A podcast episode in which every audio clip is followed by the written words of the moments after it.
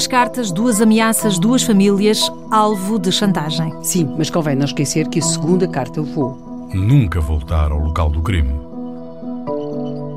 Se a segunda carta voa, as autoridades não são avisadas deste segundo momento de chantagem, na mesma semana, no mesmo mês, pelo A menos. não ser que haja uma terceira carta, que foi o que aconteceu. Ou seja, nós só sabemos da segunda carta e o alvo da, da chantagem, o tal empresário. Era chantagem em série. Só sabe que está a ser vítima de chantagem porque recebe uma terceira carta.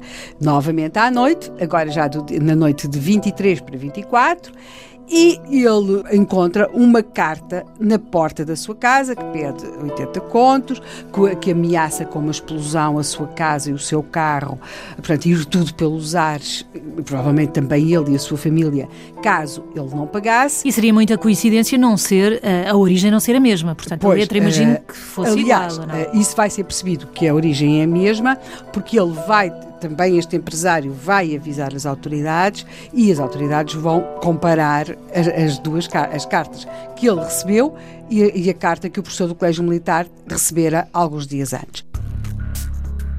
E este homem, este empresário, quando recebe aquela carta que o ameaça, eh, eh, com uma explosão em casa e no carro, caso ele não pagasse 80 contos nas 24 horas seguintes, ele vai ter um gesto que é muito comum nestas circunstâncias, vai andar às voltas no seu terreno, estamos a falar de vivendas, estão numa zona com muitas árvores, ele põe-se põe-se à procura, a ver se vê alguém, e de facto ele não encontra ninguém, encontra sim a tal carta que o vento tinha levado.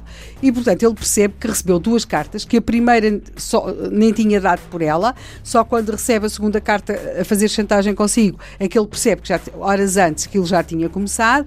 Como já dissemos, ele dirige-se às autoridades, eh, as autoridades percebem que o autor daquelas três cartas é a mesma pessoa, porque ao contrário do que acontecia com algumas com algum tipo destas correspondências, que era com letras cortadas de jornais, estas vão em caligrafia.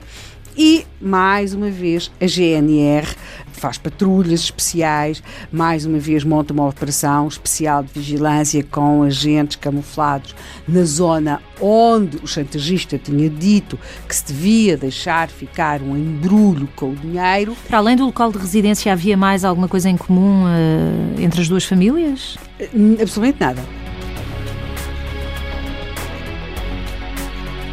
Não eram professores, os dois Eh, não, não, eram não, é professores o no colégio militar. não tem nada a Portanto, ver. Um empresário e um professor. Nada. E, e eles, portanto, vão esperar, vão esperar. É preciso que se perceba que além do vento, chove, chove, chove torrencialmente.